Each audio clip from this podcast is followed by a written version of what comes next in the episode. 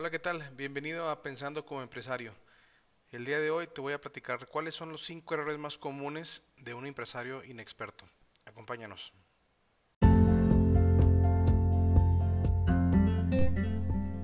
Hola, mi nombre es Luis Felipe Ríos y esto es Pensando como empresario, donde comparto anécdotas, reflexiones y pensamientos que intento aplicar a la vida de los pequeños empresarios y emprendedores. Bienvenidos.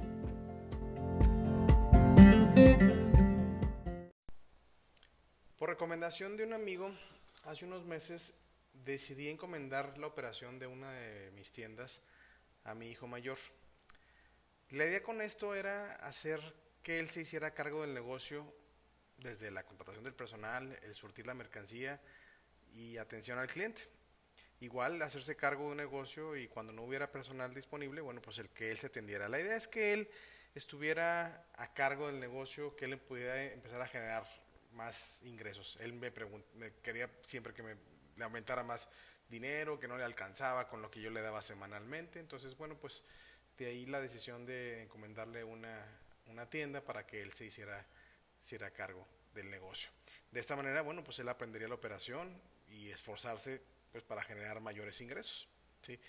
Eh, la tienda que él se hizo cargo, pues no, no es evidentemente no es, no es la mejor, de hecho a lo mejor es la que menos ingresos tiene, pero da una utilidad razonable que si se maneja bien, pues sería suficiente para los gastos que él necesita.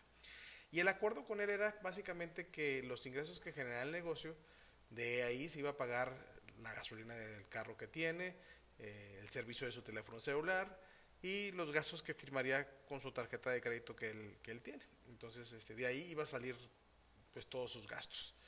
Si después de cubrir esos gastos todavía existía, bueno, más aparte, perdón, los gastos de operación normal de la isla, como son la renta, la nómina, el producto y demás, pues si aún después de todo eso queda un remanente o queda una utilidad, íbamos a repartirnos el 50%, o bueno, él sí iba más bien, él sí iba a quedar con el 50%, y el resto pues iba a quedar como una reserva, pues para cubrir los meses no tan buenos en los que a lo mejor no alcanzó, no hubiera una utilidad razonable.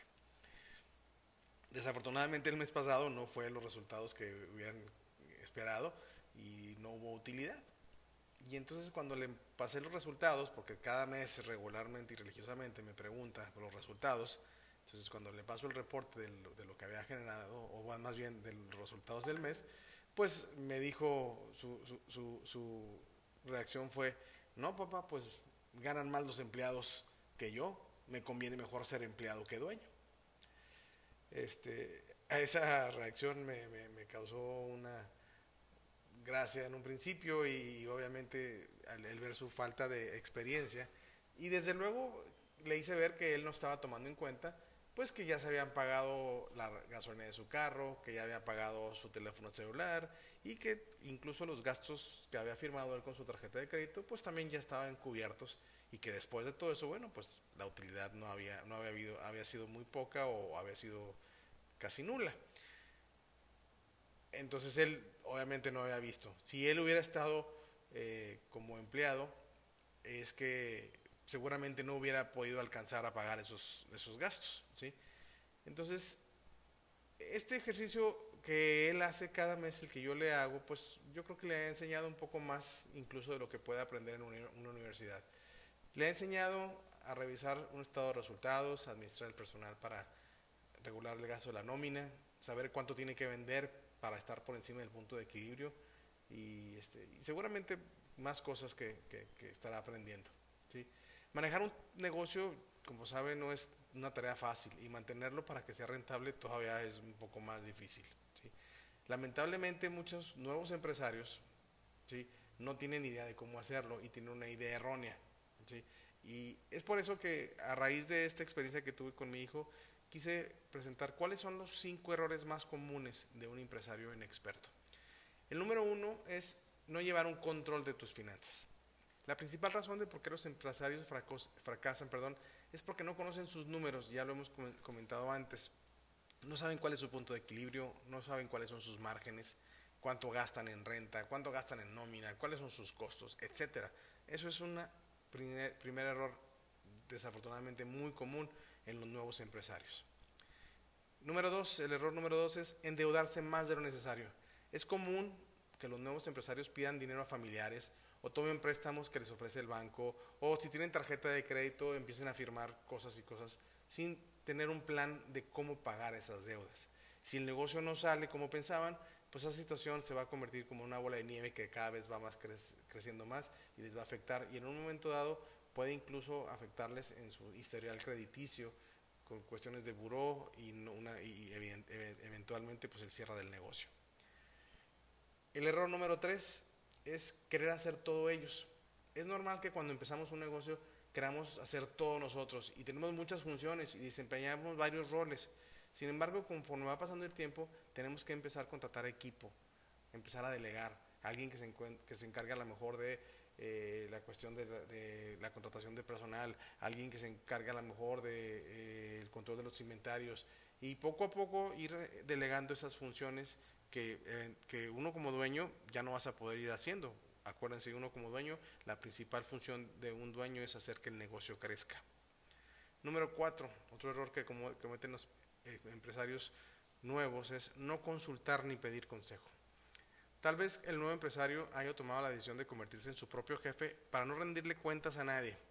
Sin embargo, si tenemos esa mentalidad, puede resultar algo peligroso si no consultamos con personas de más experiencia que nos puedan ayudar y decir los errores que estamos cometiendo.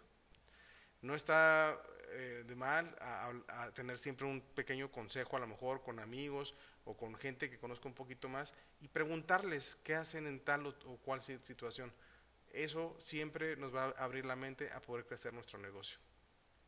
Y número cinco es no tener claro su nicho de mercado. Es común que el nuevo empresario empiece a venderle a quien se deje, sin tener en cuenta quién es su cliente ideal o si debe especializarse en una área en específico. Al no hacer esto, corre el riesgo de tener un crecimiento y rentabilidad constante. No se le puede vender todo a todos y es algo también que ya hemos mencionado acá. Tenemos que tener un nicho muy especializado y dirigidos a una persona, a un cliente ideal. Así es que ahora que ya conoces esos errores, espero que no los cometas, ¿sí? Y tratar de llevarlos a solucionarlos de la mejor manera para que tengas éxito en tu negocio. Espero que esta información te haya sido de ayuda y nos escuchamos la próxima semana. Hasta luego.